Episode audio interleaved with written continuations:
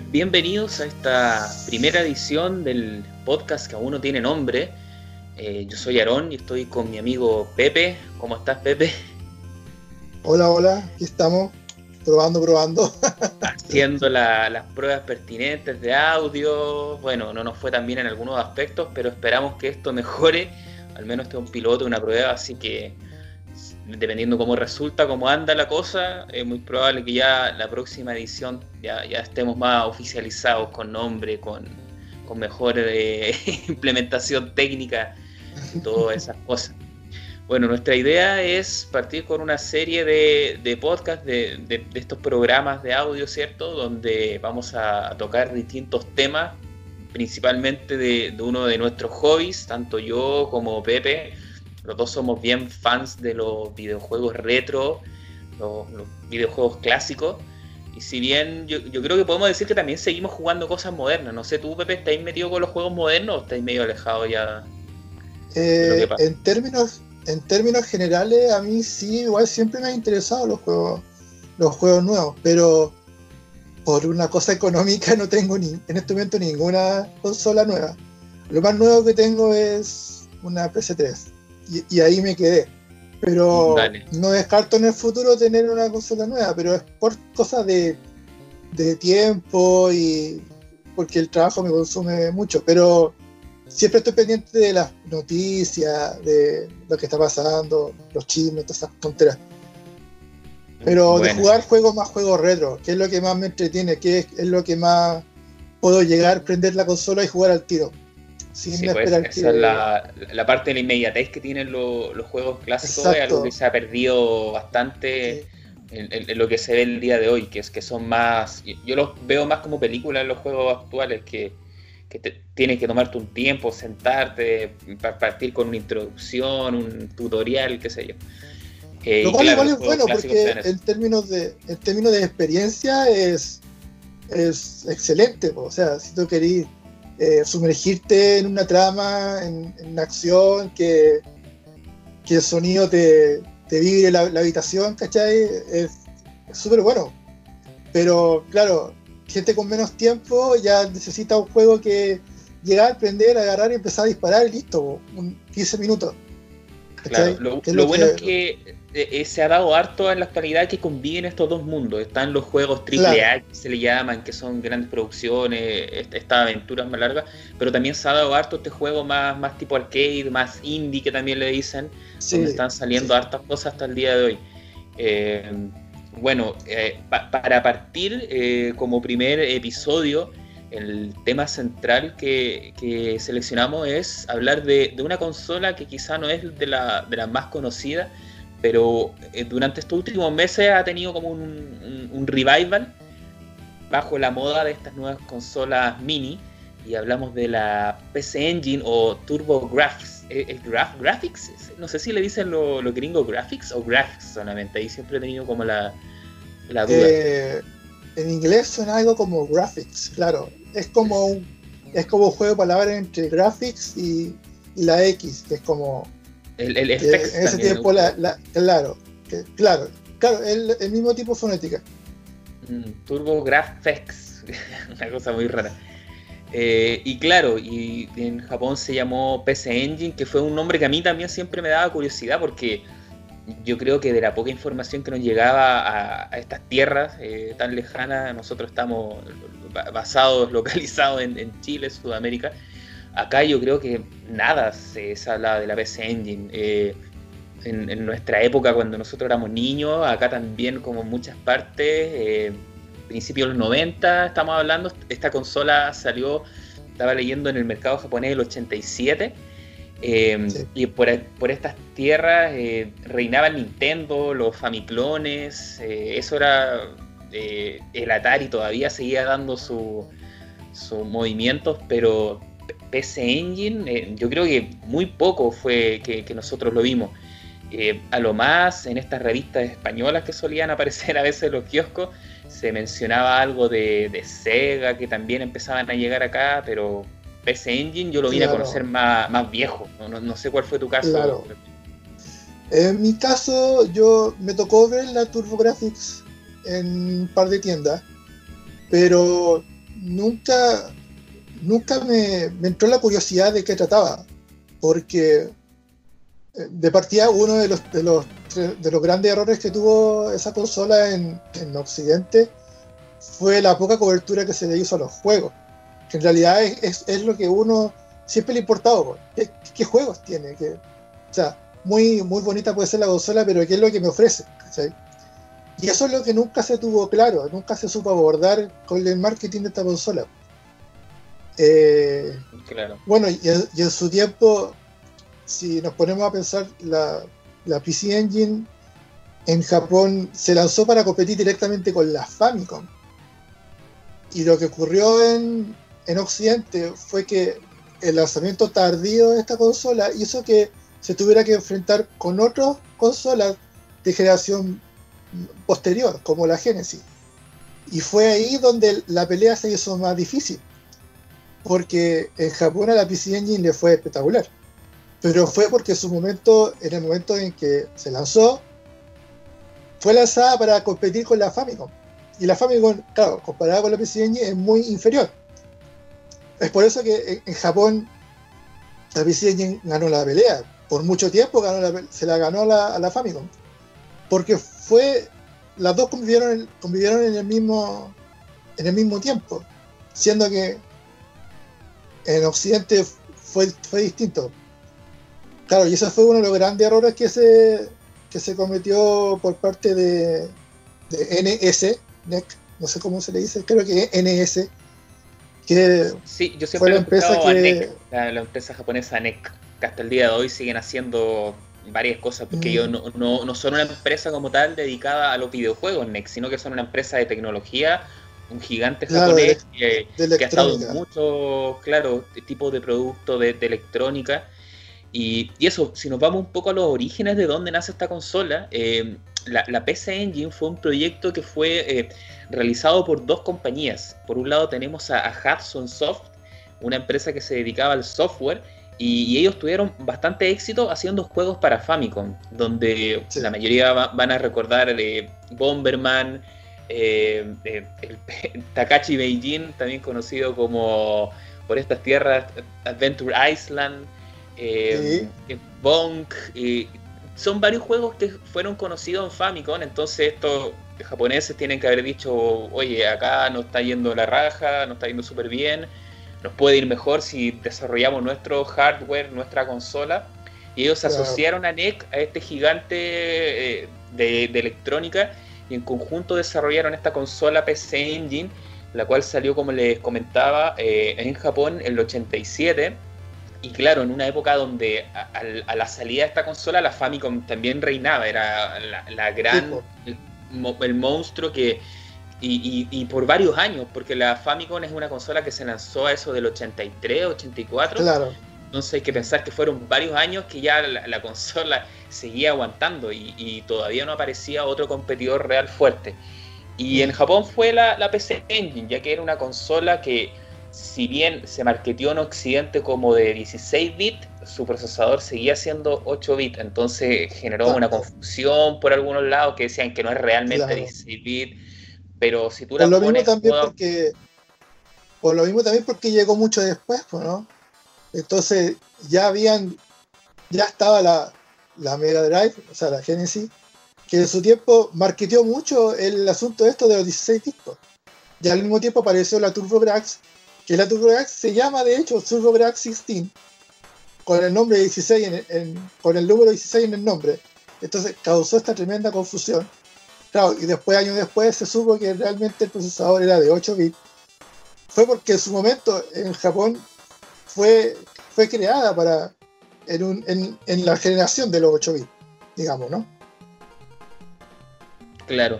Mira, que estaba viendo las fechas y, y, ahí más o menos coincidieron, porque si bien la, Mega Drive o Genesis, como la conocemos nosotros, eh, en Japón se lanzó el 88, fue el 89 que llegó a, a Norteamérica, en fechas muy similares. Eh, estaba compitiendo la Mega Drive contra la, PC Engine, que mm, bueno, no, sé si en papel se puede decir que la Mega Drive era más potente, yo creo que hay algunos factores que evidencian que era una consola más avanzada, pero cuando nos vamos a, ciertas cosas que podemos considerar de la consola, no era que también barriera el piso con la PC Engine, igual hay ciertos factores que pueden poner a una también por encima de la otra y, qué sé yo. Sí, claro, si nos ponemos a comparar obviamente van a haber factores más arriba que otros, pero...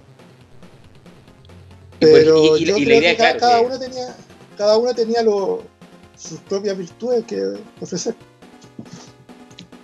Claro, y, bueno, la idea es sobre todo hacer una celebración de esta consola porque yo les comento, es una consola que a mí me gusta bastante, la, PC Engine, yo encuentro una, consola que tiene un catálogo bastante interesante que ofrecer, sus prestaciones también son muy interesantes, eh, lo que primero entra a la vista cuando uno la conoce, y, estoy refiriéndome siempre a la primera, es que es la que yo tengo, yo personalmente tengo la PC Engine, la, la blanca, que fue el primer modelo que salió en Japón, que es, bastante chica. Si uno la pone al lado de una Famicom, es, mucho más chica. Eh, mucho más chica también que la Mega Drive, que era una, consola grande, negra. Entonces, eso llama bastante la atención. La potencia para el tamaño que tiene, que además eso es muy japonés, que, esto que, sea un aparato más, más reducido, que no sea un gran. Eh, que es lo que vamos a hablar después que pasó con Norteamérica. Eh, los videojuegos también de la PC Engine vienen en un formato que se llamaban los HuCard, que era el nombre técnico que le inventaron ellos, que son unos, cartuchos, usan una tecnología similar a unos cartuchos, pero en, un tamaño de tarjeta de crédito. Entonces es bastante pequeño. La consola es pequeña.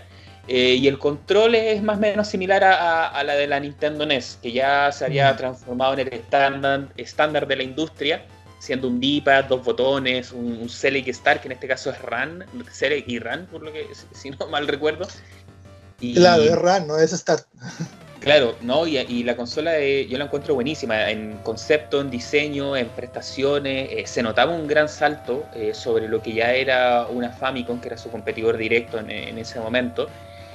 Y, y, bueno, yo creo que en, ese sentido la consola llamaba mucho la atención cuando uno la veía, cuando veía los juegos que estaban apareciendo en la pantalla. El, tema fue que, claro, en Japón le fue bien, eh, fue que después en su traspaso a Norteamérica, al mundo occidental, donde no, resultó muy bien. Tú me contabas, Pepe, que, claro, que esta consola, si bien tuvo un éxito en Japón, tú también has, estado, has estado en esas tierras y, entiendo que hasta el día de hoy también se ven harto material de PC Engine en las tiendas de segunda mano no es algo raro allá, hay bastante material de eso.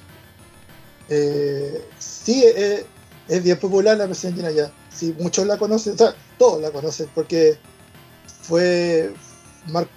pegó, pegó fuerte, un impacto fue porque fue, el, fue la competencia directa de la Famicom. Entonces, de hecho, las dos creo que se lanzaron el mismo día, pero en distintos años, claro, la misma fecha.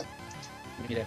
Y claro, tú ves las tiendas y tú preguntas y, pasillos completos de PC Engine. O sea, no, no es no es desconocido ya la PC Engine. Tú le preguntas a cualquiera, cualquier gamer allá y, y hay acérrimos fan de la consola, bastantes. A mí también a nivel coleccionable me gusta todo el formato en el que vienen los videojuegos porque si bien el, cartucho que hablábamos es este Hue Card, esta tarjetita, eh, vienen almacenados en un jewel case, que es una caja de CD. Entonces se mantienen bastante bien los juegos de PC Engine en general, porque a diferencia de los juegos como de Famicom, que vienen en caja de cartón, eh, siempre esas cajas las botaban, salían volando, qué sé yo. Entonces uno encuentra mucho cartucho suelto, mientras que en PC Engine eh, suelen estar con sus cajas y se mantienen bastante bien. Yo tengo una colección bien reducida de PC Engine. Yo no tengo muchos títulos, pero los que tengo están en, súper buenas condiciones. Bueno, respecto a lo que decíais del, del, tamaño físico de la consola, eh, es una tendencia que se venía viendo harto con, con la empresa NEC. Eh, yo estoy seguro que escuchaba que es NS, NEC, no es NEC. Bueno, pero da lo mismo, da lo mismo. Sí, sí debe la aplicación da lo mismo. Sí. Mm. Eh, tú, decías que la consola llama atención porque es pequeña, pero si te das cuenta, yo creo que el concepto principal que tenía la PC Engine que se trató de dar en ese tiempo era el minimalismo. Porque considerando de que era una consola pequeñísima, del tamaño de un, de un reproductor de CD, digamos, y que ocupa tarjetas del tamaño de una tarjeta de crédito, literalmente es una tarjeta que tú la insertas en el, en el aparato tiene solamente un control, un puerto de control. Tiene, tiene una salida de, de video súper rara, que es como que es como la salida de video que tenían los Atari, que es como un, un conector de, eh, de video, pero es que va conectado a estas típicas cajas de antena. No, tenía salida sí, compuesta, sí, Entonces, ahí te das cuenta que NEC lo que quería hacer era compactar todo ese poder en un aparato pequeño, compacto. Ahí mencionaste una de, las falencias, creo yo, también de esta consola, que, haya tenido, por ejemplo, un solo puerto de control. Eh, pues sí, sí. Eh, muy en la onda de, Hudson, uno de sus periféricos clásicos que siempre lanzaban para todas las consolas, este era multitap, que era como para jugar Bomberman principalmente.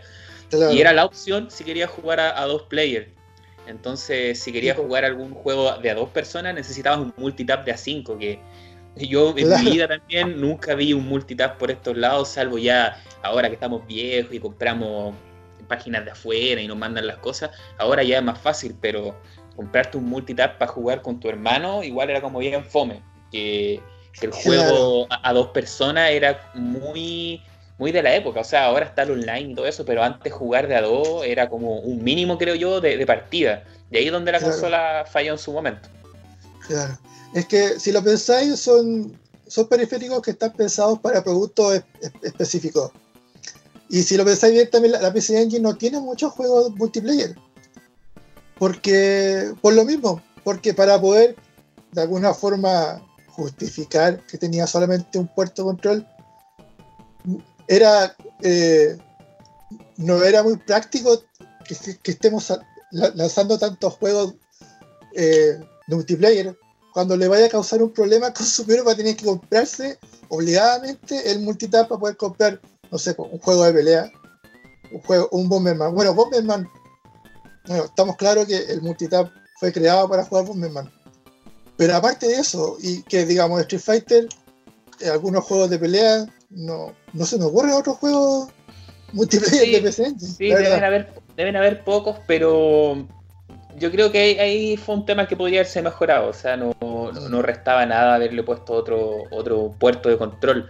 Claro. Eh, tú tienes uno de los modelos más avanzados de la consola, entiendo que tienes uno de los modelos Duo, que, es un tema que vamos a ir desarrollando también eh, más adelante, y esa tampoco tiene dos controles, tiene uno solo, ¿cierto? Tampoco tiene, tiene solo uno. Mira, así es la cosa. Bueno, cuando lanzaron este primer modelo entonces, que era este blanco, eh, que es el que estamos conversando ahora, eh, también una de las deficiencias que tenía era que tenía solamente esta salida de, antena, que si bien ahora nosotros lo vemos como una deficiencia, en su momento lo hicieron porque también nadie usaba video compuesto por AB, por este cable amarillo y rojo. Para nosotros es tan ahora obsoleto, en ese momento era algo nuevo, entonces no todos los televisores lo tenían. Entonces, ¿para qué implementarlo si poco lo iban a usar? Pero eso también arrastró a la versión que salió en Norteamérica, que es lo que vamos a comentar ahora, que esta consola tan bonita, pequeña, cuando se lanzó en Norteamérica, pasó por un proceso de occidentalización muy americanizado y terminó siendo una consola muy grande. Le aumentaron el tamaño, le cambiaron el nombre, se llama TurboGrafx, como decíamos, 16, eh, a negra y bien larga. Y si tú te pones a pensar, eh, ahí lo único que hicieron fue agregarle un pedazo de plástico vacío, porque el, hardware, lo que hay adentro, es lo mismo al final. Entonces. Ah, sí, pues es igual, yo no sabía. Yo pensé que lo habían cambiado por dentro también. Yo entiendo que es lo mismo. Pues, podemos estar de repente haciendo un bluff. Nosotros no, somos expertos en la parte técnica, pero por lo que entiendo es, muy similar. No, no fue que le hicieron grandes cambios a la consola. Entonces, esto fue más por un tema de marketing, porque para, claro, el norteamericano, el occidental, en ese tiempo, y, en general sigue siendo así en algunas cosas, prefería más el, dispositivo grande. Por ejemplo, estamos en plena época de VHS. Un VHS era un aparato grande, eso le daba una seriedad. Si, si a mí me traen algo Le daba presencia, le daba, le daba fuerza. Ese fue el mismo motivo de por qué la Famicom original con este diseño blanco rojo que parece una nave espacial por lo que he, escuchado, pasó a ser esta videocasetera que es la NES. Bueno, ahí también hubieron otros otros factores también que por lo que ocurrió eso. No fue solamente porque a los americanos les gustan los objetos grandes. Fue porque son varios la los industria, la industria de los videojuegos venía pasando por un momento difícil y las empresas de retail se estaban eh, se estaban como desencariñando con los videojuegos, ¿cachai? Entonces había que hacer una especie de reforma para que la gente se interesara de nuevo en los videojuegos. Y ahí fue donde Nintendo rediseñó la Famicom, porque de partida ellos la encontraron que se parecía, un juguete. O sea, eh, es como inconcebible que vendamos este aparato blanco con rojo que parece, no sé, un, un Fisher Price, digamos. ¿Cachai? Sí. Entonces, hagámosle aparecer un aparato de la casa, un aparato de entretenimiento, un VHS, con una puerta frontal, listo. Pero, a mí con lo que me gusta la Famicom, a mí me gusta el diseño original y todo eso, yo encuentro que la pega que hizo Nintendo fue súper buena de cómo adaptaron ese producto al mercado norteamericano. Eh, mm. Yo tengo en el corazón ambos modelos. Tengo la NES, porque esa fue la que fue cuando chico y todo eso. Y la Famicom, que la conocí después y también me gusta harto. Pero encuentro que fue súper buen trabajo. Encuentro que haberle adaptado ese formato fue súper bien, pero no sé si en el caso de NEC con, con Hudson eh, hicieron un buen trabajo también con la TurboGrafx. Ahí yo creo que de repente ellos trataron de asimilarse más a lo que estaba haciendo Sega, que ellos trataron de sacar esta consola negra también. A, mí me gusta ese diseño de la, Mega Drive original, que ya no pareciera juguete, que pareciera un dispositivo avanzado. Pero no, no pasó nada con la, la TurboGrafx, o sea, no, no, la pescaron mucho en, Norteamérica. Yo creo que uno de los factores también, como tú bien decías, los juegos, eh, la primera horneada de juegos que acompañó a la consola en América fue ahí nomás, no, no hay muchas mm. cosas que, podamos decir. ¿Cuáles, ¿Cuáles podrían ser? No me acuerdo. Mira, Mira, el juego que lanzaron junto a la consola se llama Kate Courage in Alpha Songs, que es un ah, juego de plataforma. Claro, eh, es un juego de origen japonés, pero típico con una portada muy americanizada, o sea, un tipo con una espada que nadie conoce. Entonces, claro, si, si, tú quieres competir con. En ese momento ya todos sabían quién era Mario Bros, qué sé yo otras plataformas súper populares de esa época, y tú entras con algo tan desconocido, Kate Courage, mm, como que no, pasó mucho. También. Mira, yo, eh, yo, debo, yo, debo reconocer que la TurboGrafx tiene una de las peores localizaciones de juego. O sea, está, como tú dices, está Kate Courage, que en realidad era un juego con una estética absolutamente distinta. Sí, es, muy anime ese juego, originalmente. Claro, entonces, ¿cómo, vendemos este juego en Norteamérica? Convirtámoslo en un, en un, no sé, en un héroe medieval, algo que le gusta a los niños americanos. Siempre me llama la atención eso. Fue lo mismo que hicieron con los Mega Man, ese típico clásico ejemplo de, de, este niño cyborg muy japonés, muy Astro Boy, cuando lo pasaron al mercado americano con esas portadas que salía como un Flash Gordon, pero fue a nivel como de juego, de ya le cambiaron el nombre y todo. Fue muy similar en ese aspecto. Sí, es que la, la, PC Engine en sí era una, consola que tenía. tenía. ¿Cómo explicarlo? Es como.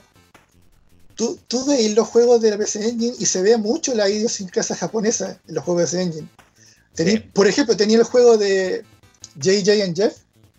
Exactamente que JJ and Jeff es eh, Kato y Ken. Kato y Ken son dos comediantes japoneses. Claro, son dos comediantes que salen, salen todos los días en la tele, todos los conocen, y que hay un juego de estos dos tipos. Fue, pero, venta rotunda en Japón. Pero yo no sé si ha sido tan buena idea haber traído ese juego a, a Occidente, porque sufrió una terrible localización como que le, echaron a perder la esencia del juego. Y le fue horrible, porque nadie, nadie entendía el juego. El juego estaba lleno de, situaciones ridículas, donde, donde los personajes hacían estupideces, y eso nunca se conectó con el, con el sentido del humor de los norteamericanos. Entonces, ese tipo de error, ese tipo como de, shock cultural, se ve bastante en, en los juegos de PC Engine. Sí, yo creo que ahí está en el clavo. Sí, para que te guste la PC Engine te tienen que gustar eh, los videojuegos y la cultura japonesa en general. Yo creo que la pega que hizo Nintendo cuando ellos llevaron sus consolas a América fue, aparte de localizar éxitos de allá, también se hicieron desarrollos para América. Entonces el catálogo eh, tenía, no sé, pues, juegos de fútbol americano que eran muy norteamericanos.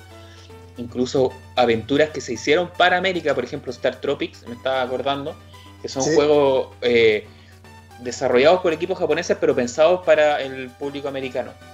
Pero en el caso de PC Engine no, ahí solamente los juegos que ya tenían en Japón los trataron de adaptar al mercado americano y ahí como a medias, como que las cosas es que como, como te, como te decía hace un rato, la localización de la consola en general fue muy apurado, fue muy apurado en Norteamérica. Por eso que ocurrieron este tipo de cosas, que fueron, que si te das cuenta fueron soluciones muy, muy rápidas. ¿Me entendí? Entonces, ocurrió que yo creo que con, con JJ y Jeff se podría haber hecho un mucho mejor trabajo. Quizás a lo mejor lo podrían incluso haberlo lanzado como, como Kato y Ken. Pero hubiese tenido que hacer una tremenda campaña para poder explicar, para poder introducir estos personajes al, al, a la audiencia norteamericana. Sí, ese tema está bueno para que, a ver si lo exploramos también un día en, otro episodio, que es este tema de cómo se adaptaban muchas eh, franquicias o temas japoneses, me estaba acordando también Yo creo que da parto. sí, muchas veces ya preferían eh, eh, lo que decías tú, vamos a tratar de mostrarle quiénes son los personajes y eso mejor no, ponle otro nombre y chao. Y ahí me estaba acordando de casos como juegos de Ranma, que acá salieron como Ranma, esta serie animada japonesa, acá les cambiaban todos los personajes y salían unos robots. Claro. de Hokuto no Ken también acá salían como juegos genéricos que no tenían nada que ver. Claro. Entonces yo creo que eso. Igual se entiende porque. O sea, nadie, nadie les dijo a ellos que, oye, en 20 años más esto va a ser todo lo van a conocer. Claro. Entonces, Entonces no, no, había otra forma de hacerlo. ¿Cómo, ellos podrían saber que, oye, pero Rama, todos los todos los adolescentes lo van a conocer en 30 años. no hay forma de saberlo. Entonces, claro, no queda otra que, que adaptar rotundamente el, juego. Claro. Uno de los juegos que también estaba en la en el lanzamiento occidental era un juego que siempre aparece en las listas de esta consola, pero no por lo bueno, sino que por lo curioso, que es uno que se llama China Warrior. No sé si lo, ah, China Warrior. China Warrior. Y yo me acuerdo que ahora haciendo memoria, yo, yo creo que si bien acá nunca en, Chile vimos de la PC Engine, yo en un local, por ejemplo, yo nunca la vi, eh, pero quizás si vi algún, a veces acá daban unos programas de televisión, me acuerdo, de, que eran como británicos, creo, que hablaban de como consola y cosas, quizá por ahí lo vi, pero me acuerdo haber visto algún flash de China Warrior, porque este es un juego como parecido al Kung Fu eh, de NES, por ejemplo, al Spartan X también que se llama eh, de estos que tú vas avanzando y pegándole a tipo y, pasando etapas. No, no es de pelea, sino que es de esto de ir avanzando. Pero el China Warrior, cada personaje es como del tamaño de la pantalla. Entonces, este era un juego que en foto, yo me acuerdo que siempre lo ponían porque lucía bien, así como que, oye, acá en tu consola tenía un personaje chiquitito y acá tenía la pantalla tenía el personaje. Claro, es que, claro, como te había dicho, la PC Engine fue lanzada para competir con la Famicom y cuando tú veías esos tremendos personajes en la pantalla y lo comparáis con la otra consola que está en el mercado en ese mismo momento, era como, era un tremendo choco. Como ver estos personajes grandes en la pantalla que se mueven de un lado para otro. Claro, pero este juego resultaba muy bien a nivel de foto, porque después cuando tú lo jugabas era súper lento, era súper penca de controlar, entonces era como, no, chao, no, no duraba mucho jugando. Oye, pero ese juego tiene, tiene hartos fans en Japón, lo juegan harto. Sí, mira. Yo creo que, yo creo que más como por un, por un tema de por un tema de por, de nostalgia. Por la, por la, no, no tanto por la nostalgia, es por, es por lo es por lo raro que es por lo retorcido que yo creo que por eso, por eso se, ganó esa fama. Pero no, no, no, no tienen considerado como un, un curso game, como le dicen allá. Esos juegos, yo creo, eh, juegos malos. Es, es, que yo creo que hay muchos muchos de los gamers en Japón tienen este como que, claro, les dicen a los juegos que soy bien, pero al, pero al final igual los juegan, porque es como cuando a ti te gusta una película que es tan mala, pero igual te reís, ¿cachai? Sí, hay, una cultura con eso. Mm. Claro. Yo creo que ocurre en todos lados. Sí. Y estaba viendo que otro de los juegos que se lanzaron, que, este sí es, bueno, yo nunca he sido un fanático sí de esta saga, pero reconozco y entiendo su importancia, es el R-Type. Este shooter ah, eh, es súper también conocido y, la versión que hicieron para PC Engine era de las mejores también de la, de la época, porque eh, habría que revisar, claro, eh, se lanzaban en estos ordenadores, computadores de la época y los ports eran bien, bien básicos. Eh, entonces esta versión fue, fue también como bien, bien conocida. Y sí tuvo un tema de que no lo pudieron lanzar todo en un solo HuCard, entonces se lanzó como en dos partes, eso fue súper raro. Ah, sí. Sí, hay un tema ahí que si tú ponías la segunda parte, entonces partís de la etapa no sé cuánto en adelante.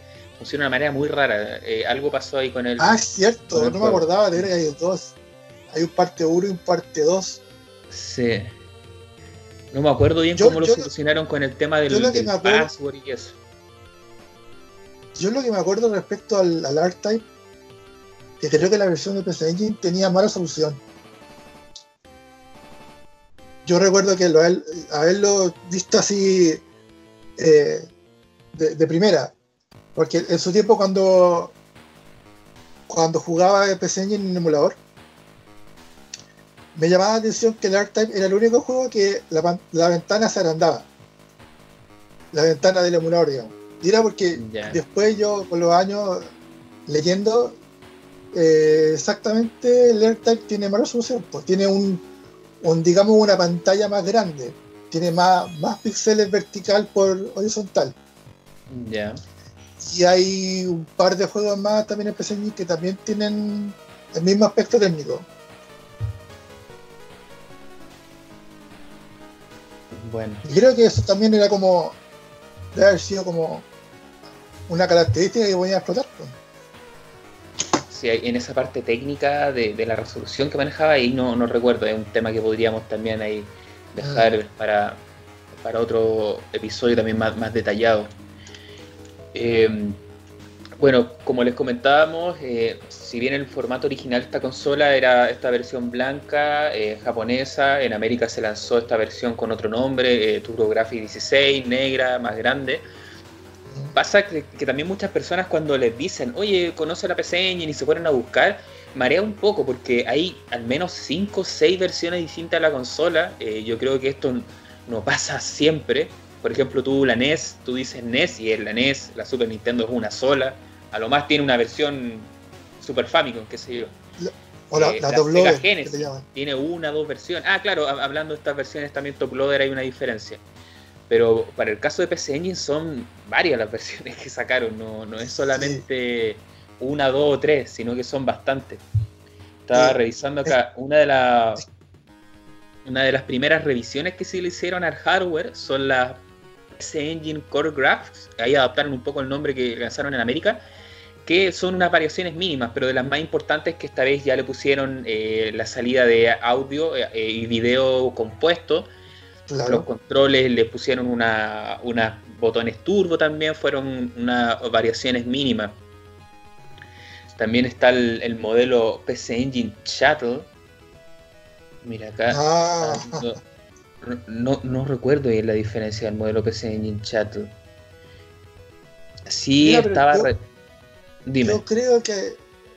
Yo creo que a la PC Engine le pasó algo parecido a lo que le pasó a la Mega Drive en, en general que se vio un momento en un mercado donde había que ponerse a la par con las otras consolas, entonces había que ir, agregando cosas para poder sacarle el jugo, para poder sacar juegos más modernos.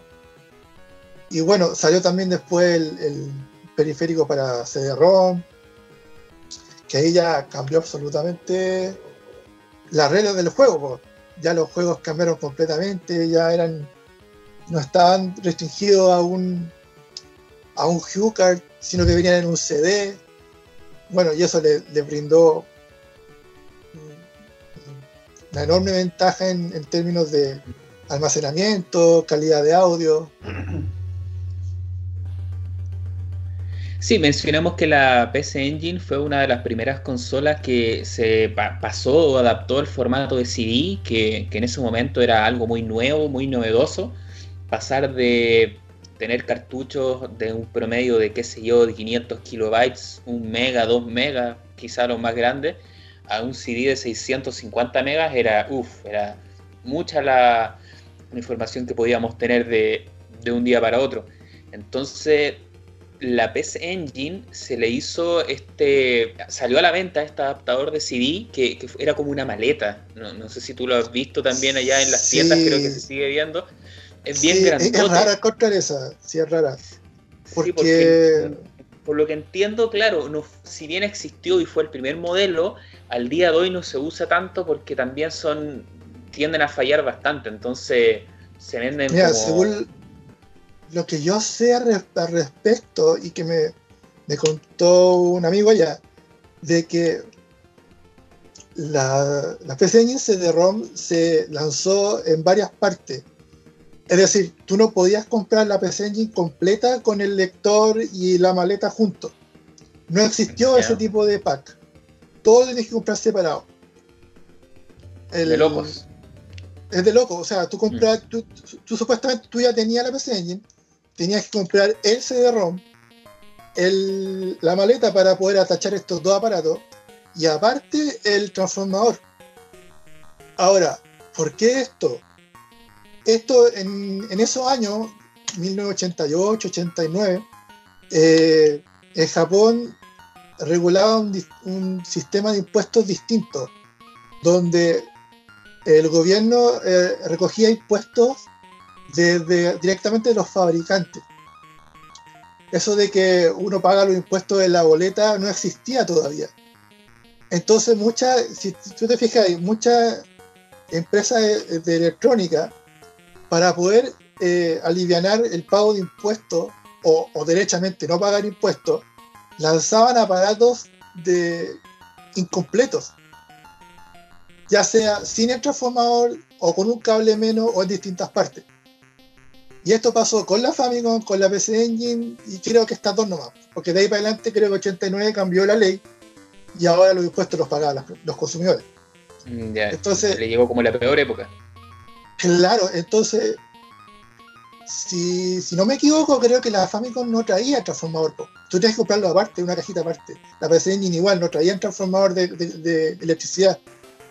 Entonces esto también del CD que se compraba aparte, porque también cada uno de los, de los periféricos tenía su propia gracia. La, gracia del, lector de CD-ROM solo era que tú podías también escuchar música con ese lector. Entonces lo marketeaban como un reproductor de música para PC Engine. Y la maleta la marketeaban como, claro, el, el centro multimedia donde tú ponías los dos aparatos y funcionaba como un, como un conjunto ahí se me arranca un poco este concepto que, hablábamos al comienzo de que si bien esta consola era pequeña, que todo era bien reducido, después cuando uno ve la maleta es un tema gigante ahí, como que algo pasó en la compañía y dijeron, no, ahora tiene que verse más imponente, ¡pum! La maleta se ve bien como gigante la cosa. Es que yo creo que fue la solución que tuvieron en el momento. Es la solución que tuvieron en el momento. Eh, yo no la tenía en mis manos, pero se ve bastante como incómoda de, llegar a, montar en tu sistema ahí al lado del televisor. No es como algo fácil de, y asequible. Yo lo que pude notar es que tenía bastantes problemas de conexión. Que si tú la tocabas o se corría un poquito, se apagaba. Era, era una pesadilla. sí, de hecho. Y también, eh, como como eh, mencionaba al comienzo también de, esta parte, que hubieron muchos modelos de PC Engine, que estaba, eh, como les decía, el Chattel, que era un modelo de reducción de costos, por lo que estaba revisando acá. Estaba ah. la versión que salió después, la, la Core Graphs. También después salió la Super Core Graphs, que es una versión mejorada del hardware, en la cual la explotaron en cinco juegos, más que nada. Son cinco títulos muy seleccionados. Entonces esa consola apareció, nadie la pescó, ahí quedó nomás y siguieron con el modelo clásico. Fue una cosa muy rara. Es como que Nintendo saca la Super Nintendo, no le va bien y dice, bueno, volvamos a la Nintendo y sigan con Nintendo. Eso llegó a pasar con, esta consola. Y respecto al CD, también existieron unas tarjetas que, bueno, si bien el, lector funcionaba con un, modo de lectura, el puerto de los cartuchos del HuCard eh, se insertaban unas tarjetas que le daban también más eh, posibilidades a la consola, que eran más memoria o alguna funcionalidad extra. Entonces ahí también habían distintas versiones, no era que si tú tenías la consola y el CD podías jugar cualquier cosa, no, sino que también tenías que tener ciertas tarjetas para ciertos juegos, entonces ya se hacía bastante emborroso de, cuál tenía que tener y cuál me servía para este juego. Entonces ahí donde aparece la nueva versión de la PC Engine, que son en las consolas Duo, que son estos sistemas nuevos como el Turbo Duo, que eh, te vienen a funcionar todo este problema.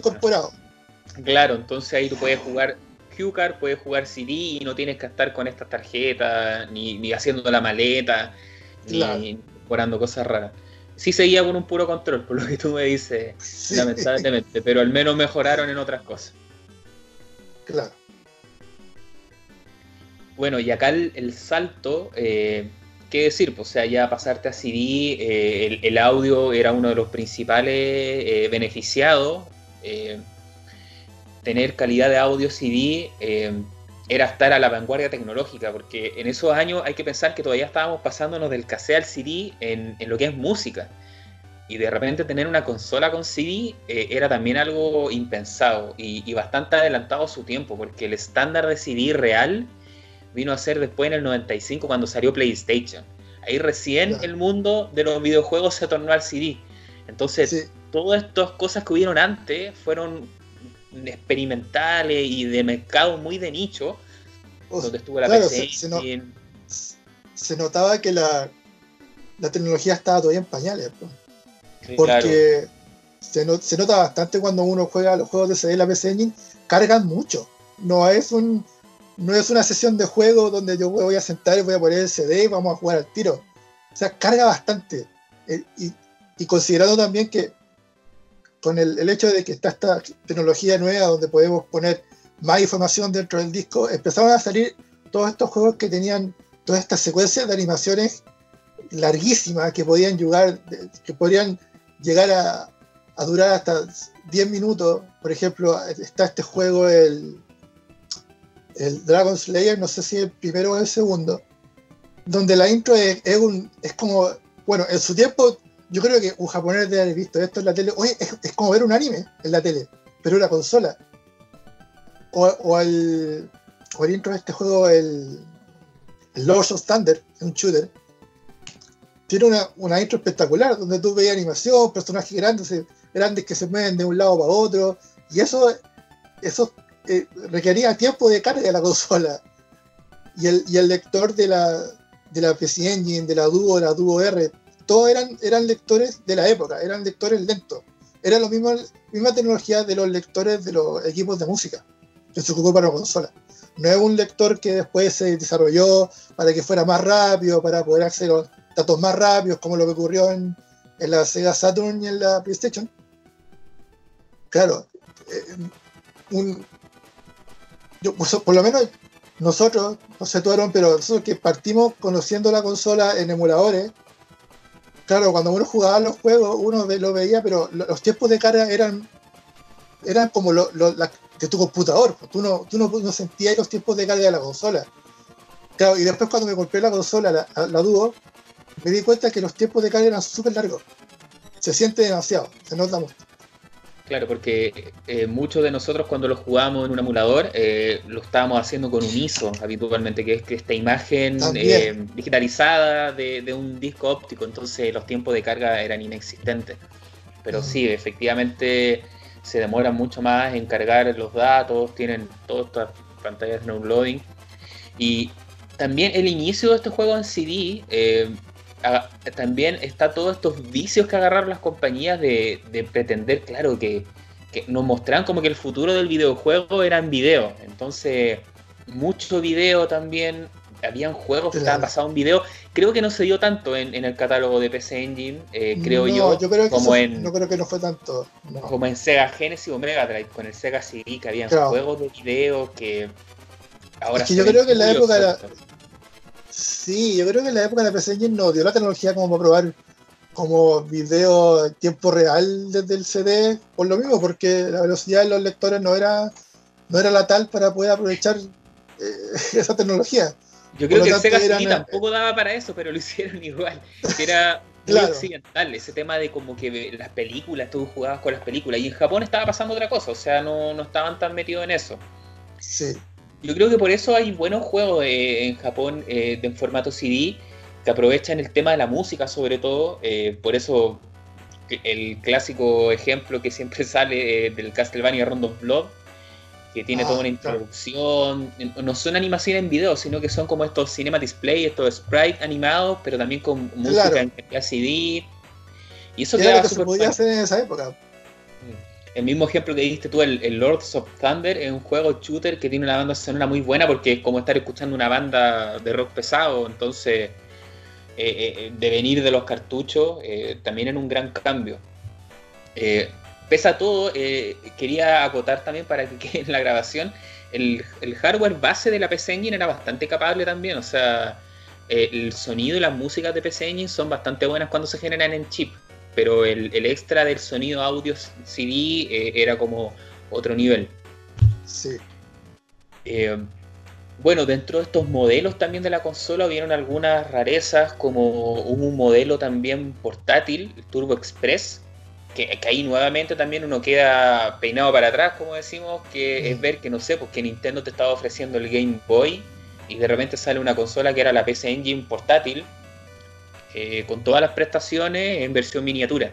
Una consola que jamás en mi vida también he visto personalmente eh, si bien ahora se puede llegar a conseguir, como era, eh, eran pocas, es escasa, no, no es fácil ni barata y no, da para tanto también, o sea, gastar plata. Pero ahí, a, diferencia de Nintendo, Nintendo tuvo el Game Boy, pero el Game Boy era una consola aparte, tenía su propia librería de juegos.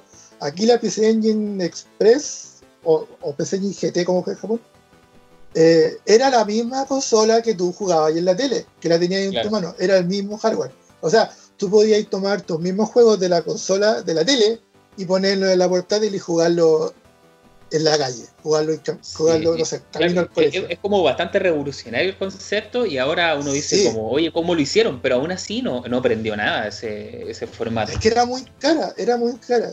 Valía 45 mil yenes, esos son como 400 lucas chilenas. Es mucha plata. Sí, demasiado. Algo parecido fue eh, la Master System de Sega con la Game Gear, que también son hardware muy similares. Eh, pero igual los cartuchos eran distintos. Ahí no, no es que uno agarrara el de Master System y se lo ponía de tu Game Gear, no, no es así. Pero a nivel interno eran casi lo mismo. Cambiaban la resolución, por lo que entiendo yo algo más.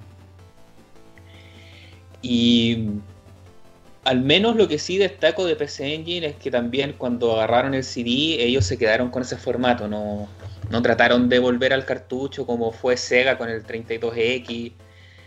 Eh, ah, y hay, hay, bastante buenos juegos. Si, si pesa las elecciones que ahora podemos decir que quizá no fueron muy buenas, eh, yo creo que la PC Engine en general es una súper buena consola. Eh, tiene un catálogo bastante interesante, sobre todo si te interesa el, tipo de juego japonés. Y personalmente, si tuviera que recomendar a alguien que, quiere comprarse una, va a ser como, ok, pero te quiere comprar para jugar CD o cartucho, porque a nivel actual los precios se han elevado bastante y, lo que se está pagando por las consolas dúo eh, puede ser como mucho también para el bolsillo de algunos. Yo creo que deben andar por ahí con las consolas actuales, quizás los precios que se están manejando actualmente, si es que no es más incluso las consolas base eh, en su momento estaban baratas, eran fáciles de traer porque eran muy chicas, pero ahora también se han, tenido un alza de, precio. Pero incluso la, más básica, yo tengo la, primera eh, y tiene un catálogo bastante interesante. Eh, no sé si te queda algún tema de comentar respecto a los modelos de las consolas. Respecto a lo que tú decías de eso de recomendar la consola, yo, yo le diría a esta persona o sea, primero que nada, si es que está dispuesto a descubrir una librería de juegos completamente distinta al resto de las consolas. Porque es una consola muy de nicho, yo encuentro. Porque no, no tiene ese como ese como lazo emocional con el gamer que, tienen otras consolas en, en Occidente, porque de partida de la PC no vaya a encontrar un personaje muy carismático como lo que es Mario, como lo fue Sonic. Bueno, si bien está Punk, pero que fue como la mascota que ellos trataron de, tirar para arriba, digamos, pero que no les fue muy bien. Claro, es, es que si esta persona está dispuesta a invertir todo ese dinero en explorar una consola nueva, yo lo que haría más que nada es que recomendarle como revisa los juegos, ve si te gustan, ve si te gusta este tipo de este género de juego, que, o sea, que dicho sea de paso, la PC tiene muchos juegos shooter, muchos, muchos juegos shooter. Más que nada porque cuando se hizo la PC Engine, eh, uno de los factores como que más trataron de sacarle el jugo era de que en su tiempo ellos podían tener la experiencia del arcade en tu casa. Por lo tanto, se vio muchas conversiones de arcade a, la consola. Entonces, claro, si estás dispuesto a invertir todo ese dinero en juegos que no conocí o que quería empezar a conocer, yo creo que te recomiendo investigar, probar, probar un poco de emulación y de ahí si te gusta invertir la plata. Bueno, y también está la opción de la, de la versión mini que salió hace poco, bueno, que también no es muy barato tampoco, pero y está bastante complicado de, conseguir por un tema de que al parecer creo que es solamente exclusiva de Amazon. Creo que no está en tienda. a nivel occidental creo que hay cierto eh, trato de exclusividad. Claro. Y sobre todo ahora, con todo este tema actual, eh, deben estar tratando de restringir los distribuidores a uno solo. Claro.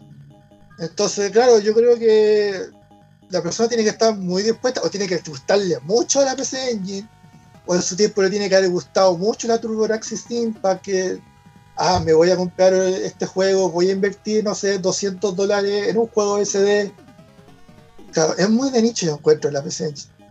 Pero eso no quita que sea, que sea mala, o sea, que, sea, no, quita que sea buena, digamos. Tiene sus tremendos títulos yo creo que eso, Aaron. Sí, a, propósito de tremendos títulos, para que podamos conversar de algunos de los juegos, de los más conocidos, de los más destacados.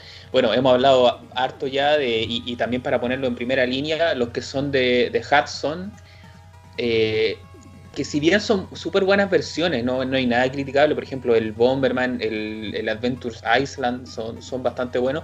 Algo que resulta curioso es que no tienen tantas versiones como fueron en la competencia, porque en NES, por ejemplo, no tiene tres, son tres Bomberman creo, en Super Famicom son como cinco, mientras que acá en, PC Engine no son muchas las versiones que alcanzaron a salir de, Adventure Island y de, y de Bomberman. Sí tenemos el Bonk, tenemos tres juegos de Bonk, hay unos que están en versión HuCard, en versión CD también, Personalmente no es de mis favoritos. Eh, sé que le trataron de dar como mucha importancia a este personaje. Se nota que lo trataron de, destacar como de los, de los juegos top de línea. Pero es algo personal. A mí como que nunca me, llegó el personaje de... no, a mí tampoco. No.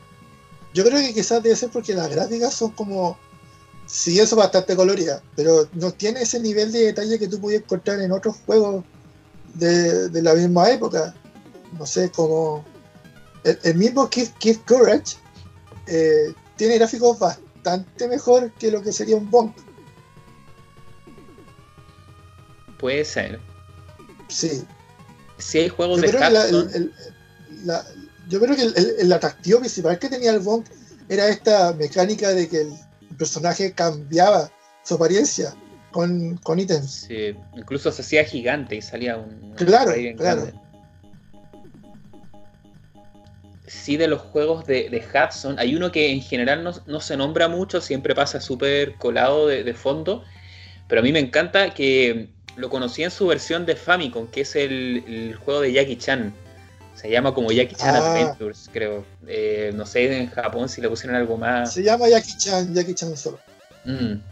Eh, yo ese juego de NES me gusta mucho, es muy Hudson también, muy eh, todos los juegos de Hudson en general como bien, bien bonitos como los dibujos, la jugabilidad súper buena, la música muy memorable y no dejaba de ser eso. Y la versión de PC Engine, eh, yo creo que, yo no digo que es mejor que la de NES, pero se nota que está en una consola con más prestaciones, entonces te pusieron voces, tiene más colores. Y The PC Engine es uno de mis juegos favoritos, la versión de, de Jackie Chan. No desmerece la versión de Famicom, pero sí aprovecha bastante el hardware y te dice, oye, estás jugando en una, versión como remasterizada o mejorada. Que algo que Yo se ve harto ahora. Los dos juegos son igual de buenos. Eh, no importa en cuál consola sea. Mm. Claro, o sea, no hay ninguno que tenga, por ejemplo, Jackie Chan de PC Engine no tiene ningún factor que sea exclusivo de PC Engine. O sea, aparte de lo que, el aspecto técnico, digamos, la música, gráfico, pero los dos de par a par son el mismo juego. Y son igual de, de buenos, igual de entretenidos los dos. Así es. Otro juego que siempre aparece eh, mencionado también en la lista de PC Engine es el Legendary Axe, que también está la, la, ah. segunda parte, que, que, son juegos muy también de tipo Rastan, puede ser alguien que menciona también Castlevania, que son estos juegos de plataforma, que no son como infantiles. ¿De qué eh, compañía es el, Legendary Axe? ¿Es Sega o no? No. No, no, no. Sega no andaba todavía metido acá. Vamos a buscarlo. Victor Interactive Software, una compañía japonesa. Ah, Victor. Otra compañía que hace electrónica, televisores, relojes, radio, que se metió en los videojuegos. Sí. Mira, se me había olvidado Legendary Axe pero son estos eran como plataformas por así decirlo adultos de la época porque si bien teníamos todos estos Mario Bon que eran como de, de mucho más cartoon mucho más infantiles hablar de un Legendary Axe un parecido al Golden Axe también eran como juegos más orientados para otro segmento entonces yo, siempre lo confundo con otros juegos de PC que es casi igual pero me llamaba la atención porque el personaje andaba casi desnudo tenía... ese Legendary Axe ya, porque creo que tiene otro nombre en Japón, creo. Puede ser, pero sí, da risa ese juego porque pareciera que el tipo anduviera en pelota, así como de nudo prácticamente. claro, ropa interior con la espada así. Y no sé, pues si te mandan a, luchar a un reino medieval con espada, o sea, ponte algo, no voy a andar así como. Claro, en calzoncillo. Claro, ponte un gorro, muñequera, no sé, lo que eh, sea, zapatos. Un jockey. un jockey. Sí, pero da, risa ese, ese, juego. Pero sí, es, de los que también suelen aparecer en los listados de, PC Engine. Em, yo sé también, y acá no, no, tengo mucho que aportar porque desconozco eh, cómo, funcionan estos juegos, pero están los Is. ¿Has visto esto que es una Y, una S? No sé si lo leen como Is. Sí, is, Yo he visto que en Japón es algo muy grande. Eh, en PC Engine hay varias versiones de Is, ya sea en formato CD, por lo que entiendo. Eh, da mucha risa que también algunos lo, doblaron en, las versiones occidentales y, tienen unos audios con un doblaje muy para la risa, por así decirlo. Pero bueno, no lo podemos pedir tanto porque era lo que se hacía en esa época. Sí, es lo que hay. Pero entiendo que tiene todo un culto. Eh, yo lo que me pasa con Is eh, y, Fantasy Star, yo creo que acá alguien me, me, va, me, va, a querer pegar por lo que voy a decir, pero es muy similar a lo que pasa con, con esta saga de ciencia ficción, por, por así decirlo, Star Wars, que es muy popular, todos lo conocen, eh, y Star Trek, que también es popular, pero que tiene como un culto más, más, más cerrado, más chico. Por ejemplo, cuando no de Final Fantasy. Yo no creo que Easy Fantasy Star llegue al nivel de Star Wars. O sea, no sé qué comparación es esa.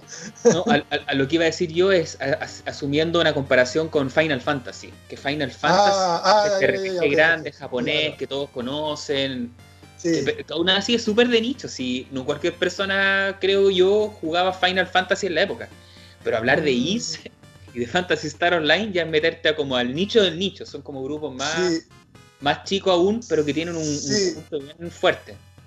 Mira, honestamente, ya que hablaste el tema de todos esos juegos como medios de nicho que hablaste, Fantasy Star, y está el Dragon Slayer también, que de esa época, yo creo que de los que más me ha gustado y los que más he jugado es precisamente el Is. Y el, el Is americano. Porque, bueno, de partida podía entenderlo sin mayor. Ese de los que tiene el doblaje, ¿cierto? El doblaje, sí, yo lo disfruté bastante. Y de hecho, lo que tiene Is, en comparación con, la, con otras series de RPG, es que el Is es súper rápido. No tiene esa mecánica de las peleas random, que cambia juego, que como que te detienen el gameplay y, ya va a estar en una pelea. tú, tú ocupáis el personaje y tú vais caminando por el mapa y tú vais chocando con los monos y los vais matando al mismo tiempo. Es súper rápido. Eso no lo es, es, de esa mecánica que es de esa mecánica que tú ni siquiera tenías que apretar el botón para pelear, sino que era como automática la pelea, ¿cierto? Claro, claro. Y eso lo hace bastante más amigable en comparación con esas otras series que, mencionaste. Claro que Fantasy Star tenía esta mecánica medio, medio Dragon Warrior, Dragon Quest, que mm. también cambiaba la pantalla, tú veías esa perspectiva en primera persona. Bueno, Final Fantasy todos la conocemos, Dragon Slayer, Dragon Slayer es un poco más como Dungeon Explorer, más como más como tirado para la táctica. Ya te cacho. Más complicado. Pero Is, yo creo que de, todo ese montón de RPGs poco conocidos, yo creo que el, que más amigable en términos de poder meterte en el juego y poder avanzar. Creo yo, en mi opinión. Mira, también un, juego que siempre aparece a los listados es Neutopia, que este es como el Zelda clone, que yo, creo que todos jugué los dos y eso es súper bueno. Yo creo que todos tenían un, clon de Zelda, porque Zelda fue tan grande en su momento que al final las otras compañías no les queda otra que, que a veces hasta copiar el juego. No sé si tú has, visto el, Golden Axe Adventure que salió de Master System. Ese era un clon de Zelda directo. Y el, y el Crusader of Ese también, también es como un, es un Oye, pero son súper buenos, son súper buenos. Yo creo que en los videojuegos se da harto esto de que, de que se dice que, que se copian la idea y todo, pero al final van pasando los años y tú te das cuenta que, que no es que se copien, es como que van, van haciendo géneros nuevos. Es como lo que pasó con el con God of War, que todo decía, oh, que es un clon de God of War, o con Doom, que es un clon de Doom. Cuando al final te das cuenta que un, el Doom creó un género, creó el género de la, son juegos demasiado rompedores que aparecen en cierta claro, época. El, el God of War creó, creó, el género de, del hack and slash, ¿cachai? Mm. Mario Bros pasó también. Claro. Street Fighter 2, todos querían ser juegos de pelea después.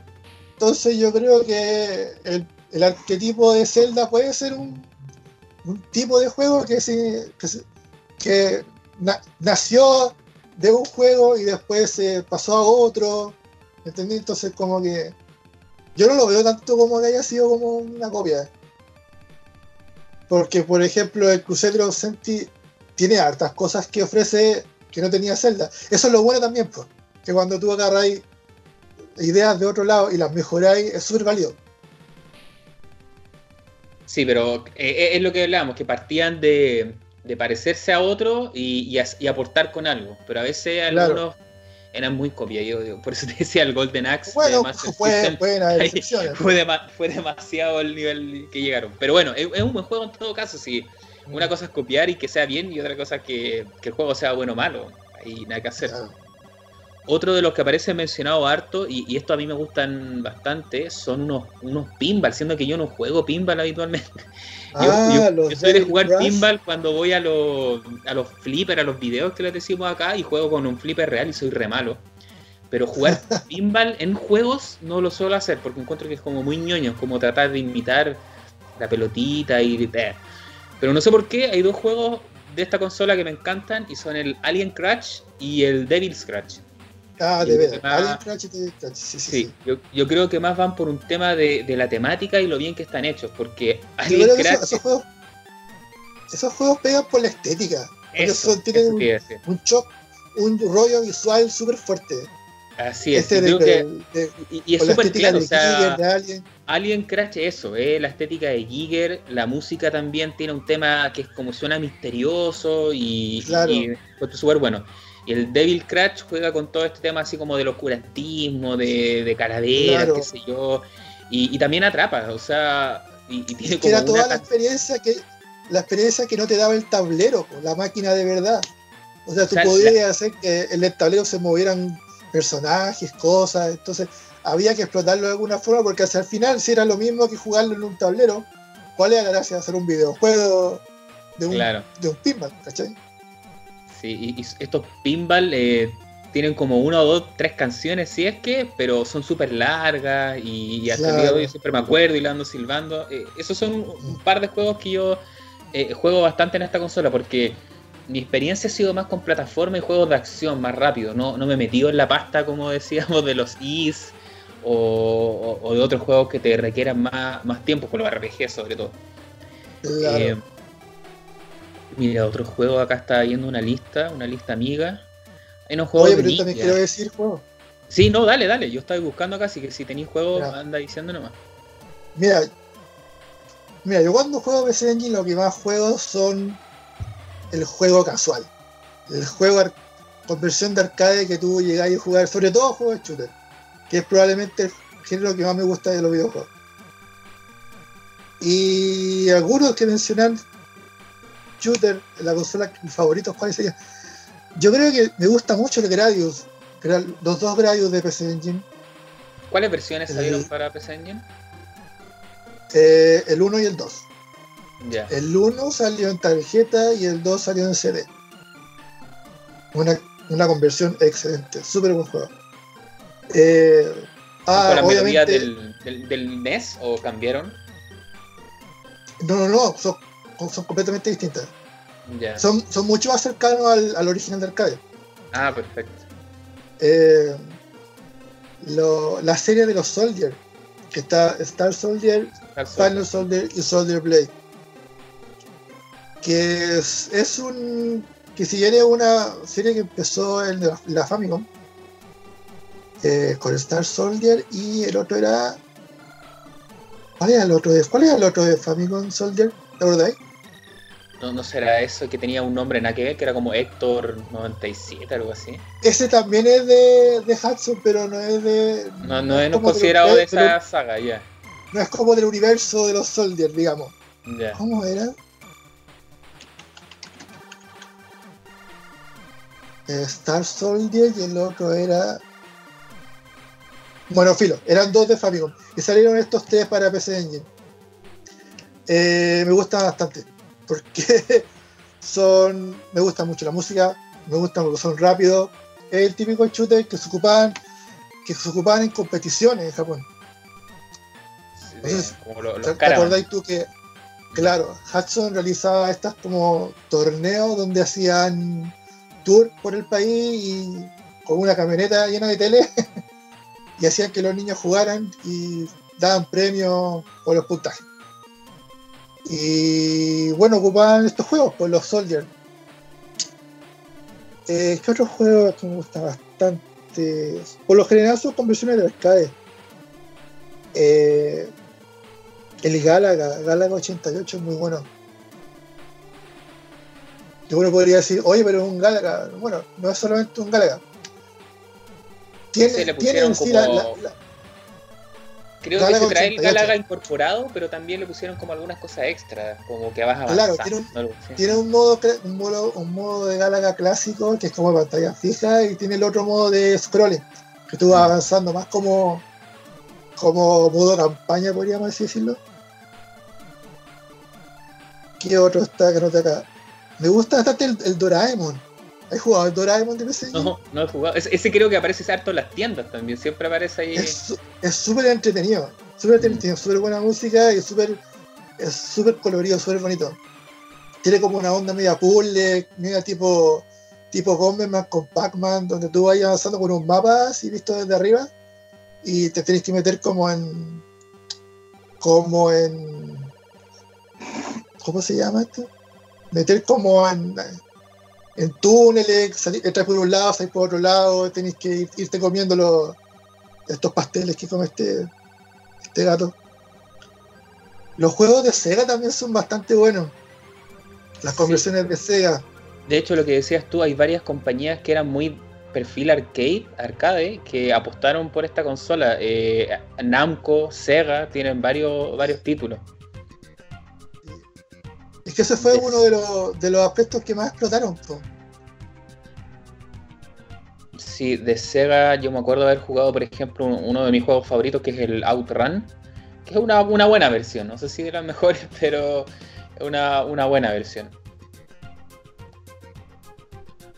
Es que si te ponía a pensar, la PC Engine salió justo después de la Famicom, y salió poco antes de la Genesis, entonces por un tiempo fue la, única consola que podía hacer este tipo de, de replicar esta experiencia arcade en la casa. Entonces, si te ponía a pensar en eso, haber visto un Outrun o un Afterburner, ¿cachai?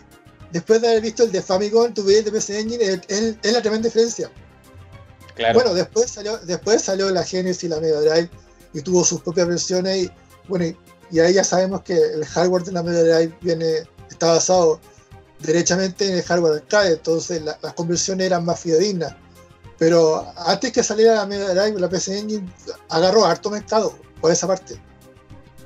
Igual le pasó también lo mismo que a, Mega Drive, a Genesis, que como la Nintendo NES o Famicom era un monstruo eh, y seguía vendiendo mucho pese a que aparecieron estas consolas más avanzadas, aparecieron en estas consolas muchos juegos que eran como remasterizaciones de, juegos de Nintendo. Entonces, por ejemplo, ahí estaban los que decías tú de Hudson, como el Star Soldier, ese tema. Eh, entonces eran como juegos que se veían más bonitos, pero eran los mismos de, NES, por así decirlo. Uno de los que tengo yo, que, ahí lo tengo también bien atesorado en mi colección, es el Ninja Gaiden que salió para PC Engine. Ah, eh, Ninja Gaiden o Ninja Ryukenden, como se le conoce. Ninja Ryukenden. Ryukenden. Eh, bueno, a mí esos juegos me gustan mucho en, Nintendo NES. Y, y, la versión de PC Engine ahí fue algo como muy raro, como que trataron de ellos tener su propia versión. Eh, al parecer Tecmo no les dio la licencia solamente y los programaron ellos, si no, si no mal entiendo. Claro, creo que está programado por, eh, por NEC.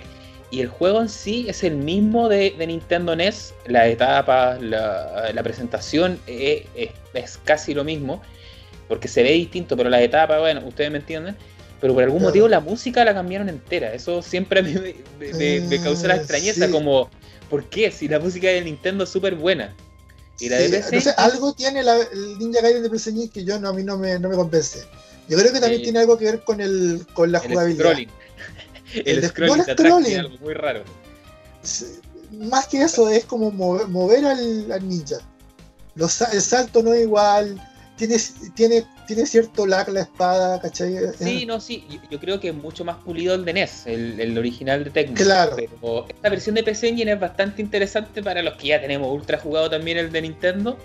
Porque en sí es el mismo juego, pero te lo cambia. Eh, los gráficos son distintos todos, pero las etapas son las mismas. Y la mm. música es completamente distinta, que eso es muy raro también. Sí. Hablando de Ninja, el Ninja Spirit también es bueno. ¿Jugaste Ninja Spirit? Eh, no, creo que no. Ninja Spirit es como. Ese de Taito, creo, ¿no? Sí, es como una evolución del. del Legend of Kage, que salió para Famicom. Ya. Que es como haber agarrado esa mecánica y multiplicarla. Tiene ese, ese, esa misma mecánica de salto, salto alto, largo, donde tú puedes cambiar de dirección el salto en el aire, subirte a los árboles, sacar la espada, tirar churiken. Vamos a darle pero una, no Pero, pero, no en el mismo tipo como Ninja Gaiden. Es, otra dinámica. A eso, a, propósito también, em, una forma, para, para los que le interesa comprarse la consola, eh, obviamente una forma es comprarse cada juego que básicamente van a tener que importar porque acá en Chile o en Sudamérica casi nada de PC Engine se ven en los mercados, solamente la gente que se la trajo afuera. De hecho, oficialmente esta consola nunca se vendió. O sea, si bien se vendió en Occidente, yo creo que acá estos mercados casi ni llegó. Entonces la opción es traerte los juegos, o bien eh, la modernidad también eh, que existe eh, en este momento nos ha permitido que podamos usar los flashcards. Ah, entonces muchos de estos juegos son algunos de los que yo tengo. Yo tengo una colección chiquitita de PC Engine, pero también puedo probarlos en un flashcard, que, que es como la otra opción de poder jugarlo con en, hardware original. Sí, claro. Estaba, haciendo memoria de otros juegos de los que tengo. Hay uno que me gusta bastante, tuve que buscar el nombre porque no me acordaba, uno que se llama Yokai Douchuki. No sé si te suena. Ah, sí, algo del infierno, no sé cuánto. Ese mismo, una plataforma de este típico infierno japonés que se ve harto en anime, cuestión con estos monos raros. Eh, es súper bueno también, de Namco, bien arcade. ¿Ese es de arcade también, po? Sí, sí, entiendo que es de arcade. Em, también tengo por ahí el Batman de Sunsoft. Pero ese, lamentablemente, ah. y con el dolor de mi corazón, no lo puedo recomendar. Porque a mí el, Batman de NES que hizo Sunsoft, para mí es uno de mis juegos favoritos. La versión que hay para Mega Drive también la encuentro muy buena. Y la misma empresa también hizo una versión para PC Engine, pero no sé qué les pasó por la cabeza y es como vista desde arriba, como que anda en un pool de Batman, no es un juego de acción. Entonces, si bien tienes que matar a los enemigos, qué sé yo, te mueves como que fuera un Pac-Man, una cosa muy rara. Entonces. A mí me da la sensación de que debe haber sido otro equipo que lo hizo. Puede ser que se lo hayan pasado a otro y le pusieron la marca solamente, pero. Mm. Ese, ese juego lo tengo porque es Batman de la película y me gusta eso, pero el juego en sí no, es muy bueno. Em, otro que tengo también en la colección por ahí es el Acá se llama Twin Cobra o Kyuki Kyoyuki Tiger, se llama creo en Japón. Kyoku Tiger. Kyoku. Oh, ahí el hombre sabe japonés. Esos shooters. Kyoku. Kyoku Tiger. Esos shooters. Vamos a dejar lo que, que, tú lo estés diciendo bien. Esos shooters eh, con una temática como media de, de guerra Vietnam, no sé cómo decirlo esos también encuentro que son bastante interesantes. No sé si hay tanto en PC Engine, creo que está este y habrá quizá otro más. En Sega Genesis hay varios también. Por eso ¿A qué te referís como, como de helicóptero, dices tú? Claro, que, que, no andáis en el espacio, andáis como en la ah, tierra, en ríos, en bosques. esos juegos me encantan. Ya. Hay uno que se llama eh, Same Same Same en Genesis, que también es súper bueno. Y encuentro que, por ejemplo, la versión de PC Engine del Twin Cobra es mejor, porque la de Genesis, eh, ahí nomás, no es muy buena. Así que eso. esos, esos son una serie, son creo que son dos o tres. Eh, los Tiger eh, y son, sí, son parte con el Tigerelli. uno después de otro, claro. Parte el Tigerelli, eh, Twin Cobra y después como, no sé, Super Twin Cobra. Claro. A ver, ¿qué otro podría nombrar yo? Oye, no hablado de Street yo creo que tú. Ah, antes de pasarnos al CD Street Fighter. No, no de Street Fighter, que fue todo bonito. Sí, hay que pensar que esta consola iba a competir con la Famicom. Salga, salió el 87, entonces que salga Street Fighter fue como que nadie lo esperaba. Claro, po. y no es menor, es una, una versión súper buena. Sí, es una. Ese también yo lo tengo dentro de mi, pequeña colección. Eh, y es súper buena, salvo por el gran detalle, ¿tú cachai? Ah, ah ya, los botones. Obvio, sí. Pues, sí la pues, consola PC Engine es de dos botones y sacan un juego que hay que usar seis botones. Claro. Pero bueno, vendámosle el control con seis botones aparte, pues, cómprelo, cómprelo. Sí, pero ¿has visto que ese, ese control está súper caro ahora? Oh, yo lo, Mira, yo tuve la suerte que me lo regalaron. Qué bueno. Sí, yo, yo creo que estoy maldito con ese control porque más encima eh, yo creo que es el pedido que alguna vez hice y se perdió en Correos Chile y justo venía un... Ah, qué lata. Qué lata. Y en su momento que era pagable, ahora ya no, no voy a pagar lo que están pidiendo por, jugar Street Fighter. Si al final es el, el único juego, creo, que, pide usar el, 6 botones. Pero yo creo que no es tan terrible como haber pedido una Famicom Basic y que nunca llegó. Oh, eso también es terrible. Mucha que lo lloro. ¿Y qué estarán haciendo con ella ahora? Quizás se la pasaron un, un niñito para que jugar ahí. Claro, le deben haber instalado Windows, Windows 7.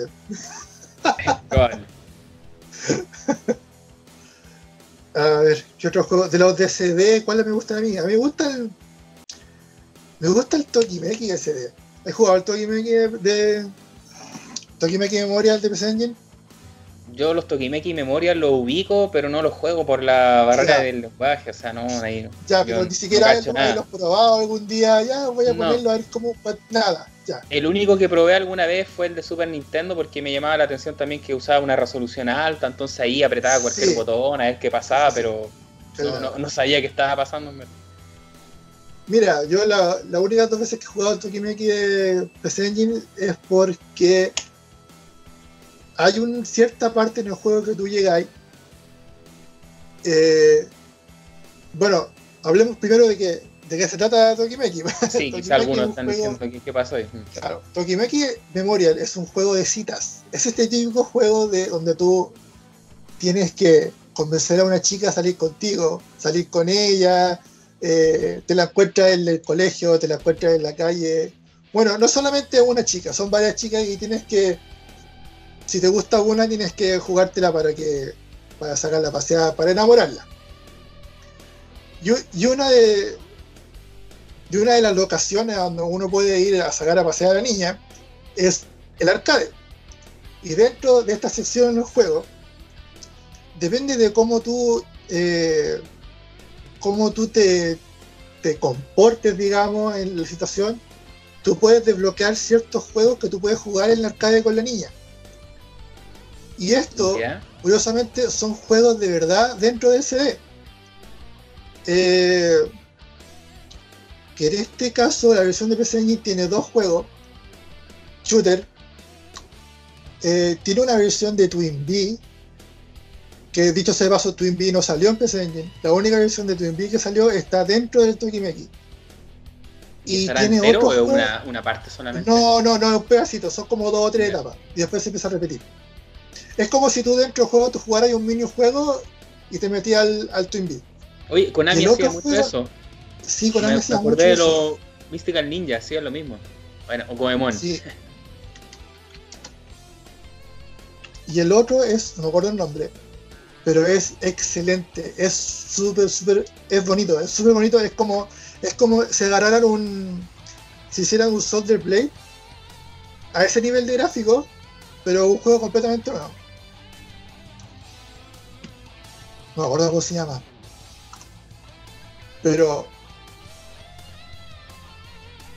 Ah, ahí sí lo encuentro.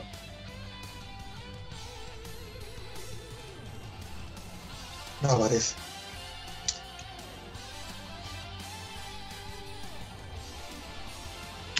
Bueno, esto lo podía editar. sí, los tiempos así. Oye, y a propósito de, Konami, mientras tú buscas la información ahí, eh, Konami es la, empresa que, se quedó con los derechos de Hudson, porque si bien a esta consola le fue bien, eh, dentro de Japón, sobre todo en Occidente, ya, lo habíamos mencionado que no mucho, eh, Hudson siguió en el mercado de los juegos por un, tiempo más. Después sacaron otro sistema que fue el sucesor, que ese personalmente, bueno, no, puedo también hablar mucho de su catálogo, lo desconozco bastante, pero es el PCFX. Em, y ahí esa consola no, pasó mucho también, solo fue un éxito bien local en Japón. Y después con el tiempo Hudson desapareció, lamentablemente, dejó de existir como tal. Y Konami, que es otra empresa que también no está en, su mejor momento ahora, eh, e, ella fue la, encargada de adquirir toda la licencia, eh, Konami. Claro. Entonces ahora la consola mini, que, fue uno de los motivos por qué también partimos con este, este capítulo, hace poco tiempo atrás Konami fue la, que se lanzó y fue como una sorpresa, en verdad nadie lo esperaba. Konami es una compañía que ahora está metida en otros mercados. Eh, si bien en su momento fue muy importante los juegos de video, ahora lo único que estaba haciendo era Metal Gear, pero hasta por ahí no más.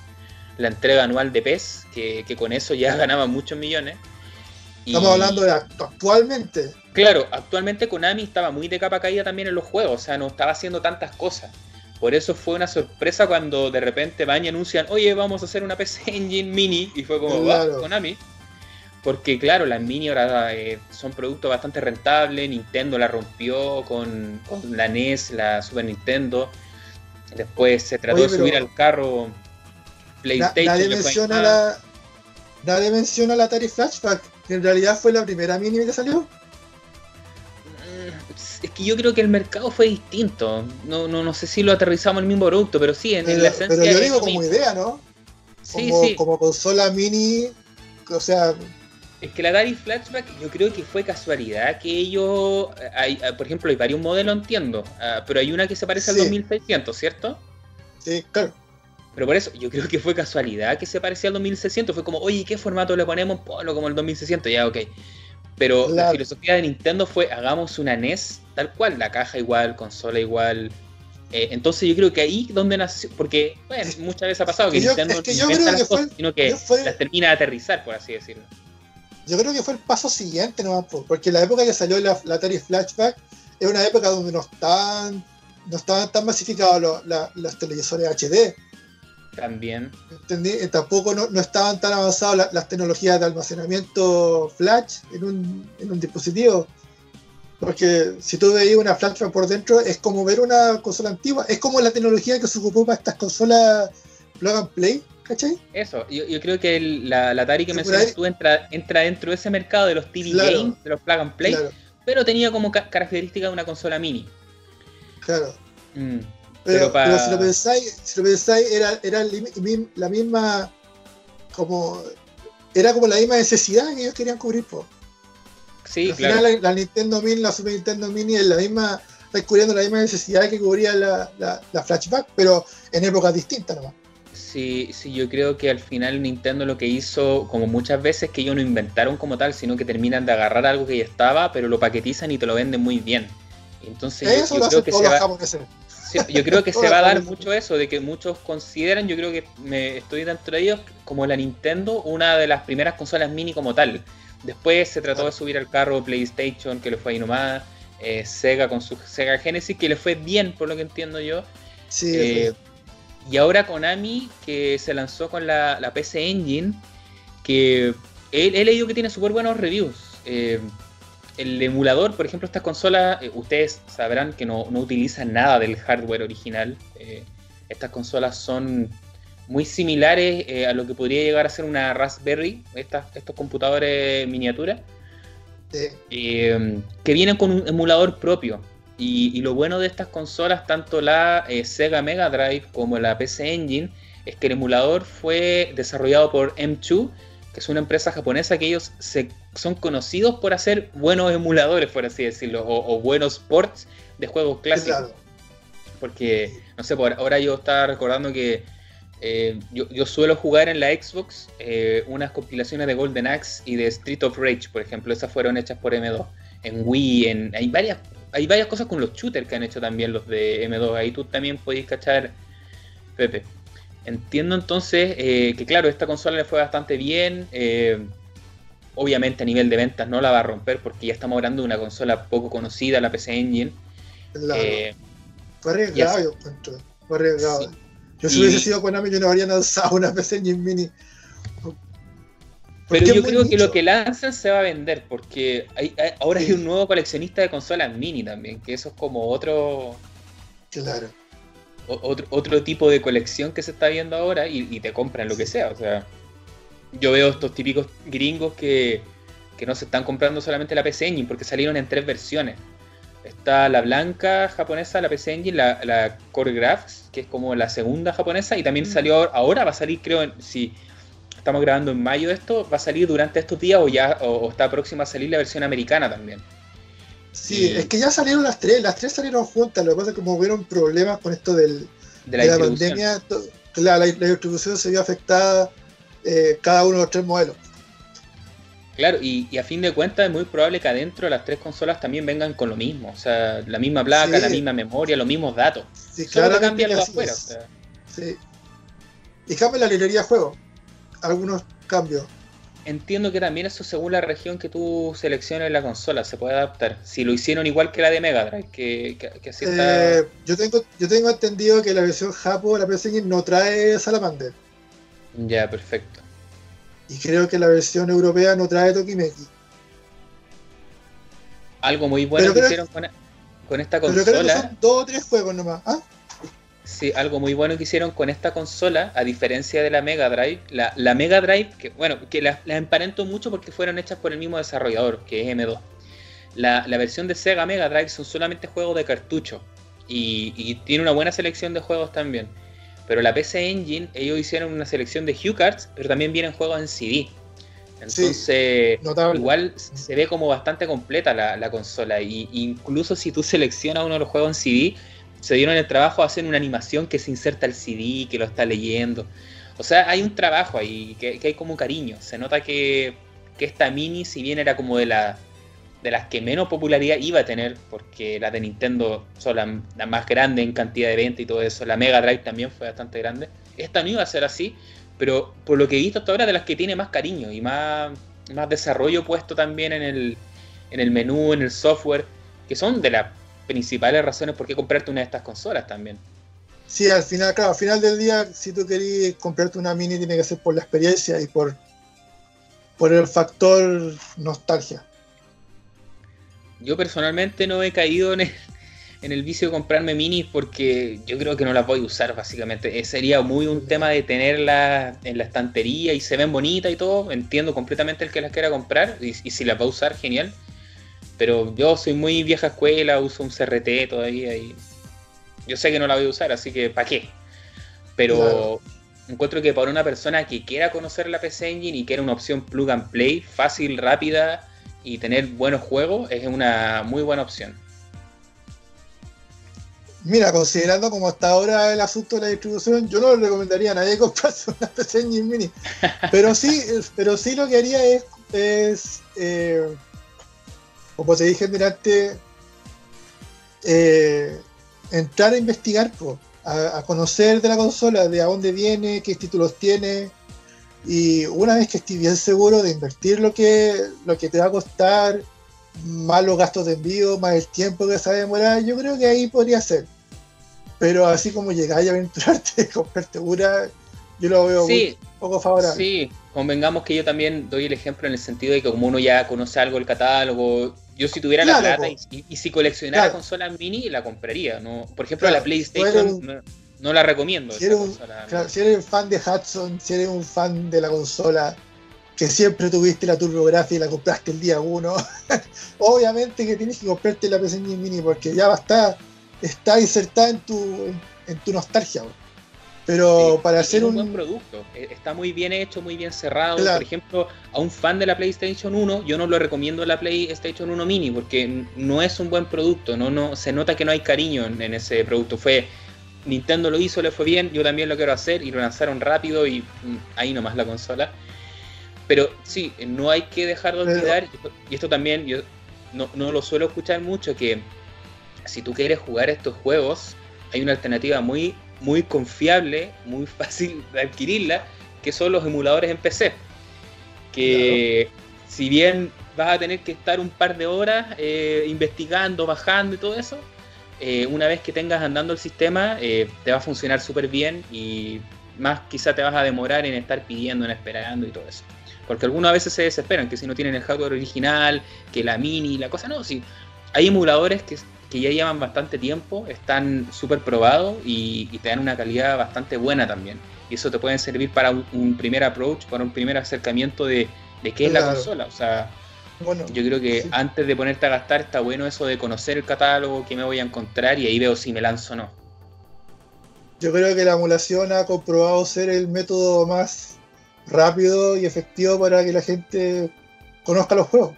Porque yo creo que ¿qué sería de nosotros sin la emulación? O sea, yo no habría conocido la PC sin la emulación. No hay forma de poder conocer esta consola en, este rincón del mundo si no es por medio de, internet y la emulación.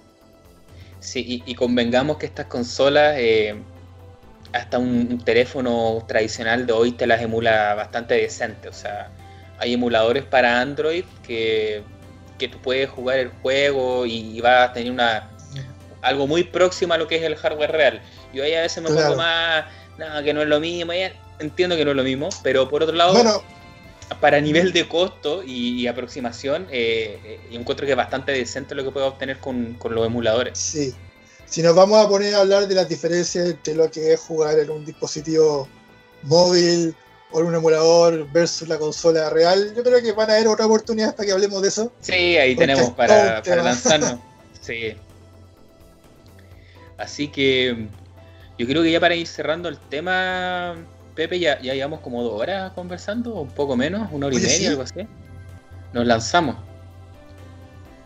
Yo creo, bueno, eh, voy a dar mis opiniones. Yo creo que la PC Engine es una excelente consola, eh, muy recomendada para todos los que les interesan los juegos retro, como nosotros, y Pepe, muy fan de los juegos clásicos. Eh, y que sobre todo le gusta la temática eh, japonesa, porque acá nos va a encontrar muchas, por ejemplo, franquicias deportivas, NBA, eh, Tecmo Super Bowl, esas cosas no hay acá. Juegos, por ejemplo, de fútbol, creo que creo que no hay ninguno. Quizá anda alguno por ahí que salió para el mercado occidental, pero de ser ahí nomás.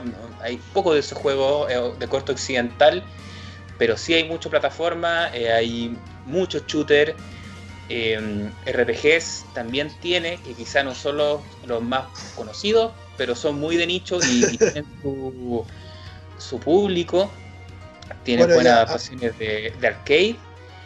Y, eso, yo creo que claro, ah. eh, la invitación abierta a, conocer el catálogo, eh, si te gusta el hardware eh, original, yo creo que en este momento una de las opciones más económicas es comprarte la PC Engine básica se puede modear para que tenga salida de video compuesto y con un flashcard ahí está tranquilo para rato.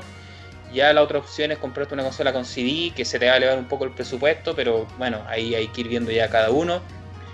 La mini es una muy buena opción también para los que quieran ir comprar y conectar, pero no dejo de recomendar la consola. Es eh, bueno, lo que hemos dicho, mucho arcade, mm. mucha plataforma, muy japonés el catálogo, pero muy contundente, muy interesante. Así que te dejo tus palabras.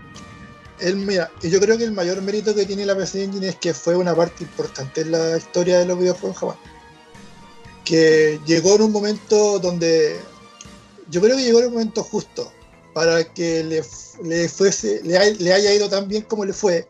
Es porque lo hizo en un momento donde donde la Famicom venía saliendo de un éxito de varios años y, se, y venía en un tiempo de transición de tecnología donde la gente quería llevar la experiencia arcade a la, a la casa y fue donde la, la PC Engine fue más fuerte y fue por eso que le fue tan bien.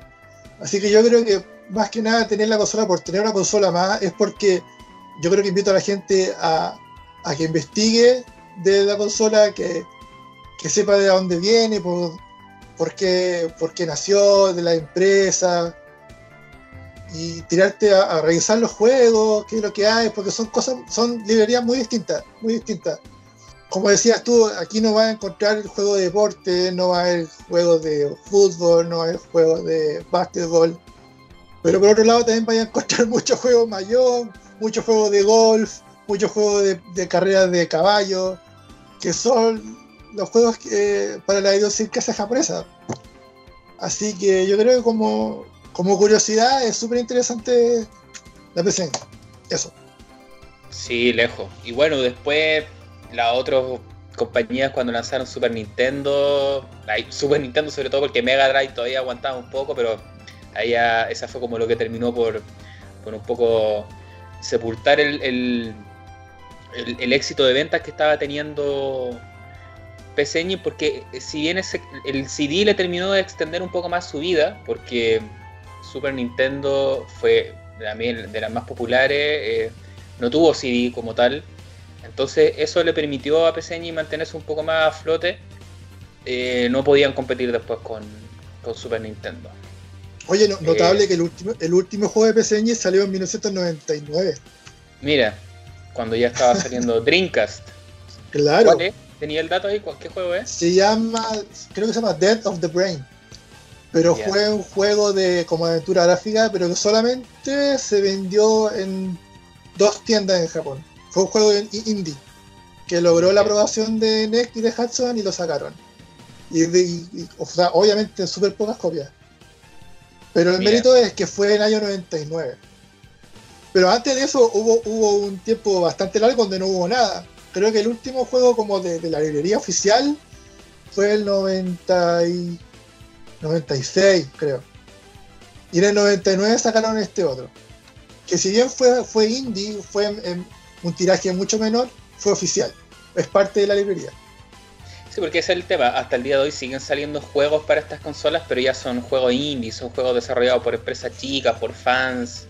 Pero estamos hablando, claro, de juego oficial, el 99 ya cuando teníamos ya Drinkas, para que se hagan Claro. Así que eso, yo creo que con eso estamos, Pepe. Eh, obviamente la conversación daba para mucho más. Eh, algunos quizás están pensando, oye, pero no hablaron de estos juegos. Sí, yo creo que siempre van a quedar juegos. Yo de hecho no conozco todo el catálogo, conozco, como les decía, una parte muy puntual de los catálogos en, en En CD me pierdo. Hay tanto en CD que ahí tengo también para, es algo personal, como yo no soy tanto de emuladores, eh, no tengo una opción real para jugar con los CDs. Entonces ahí como que no, Porque hace, un, y, con esto ya cierro, creo yo. Hace poco, un tiempo atrás, eh, una compañía española eh, lanzó una alternativa para poder jugar ISOs de CD en una PC Engine. Eh, pero el dispositivo ah, es, bastante caro, entonces no, es, es carísimo, claro. Sí.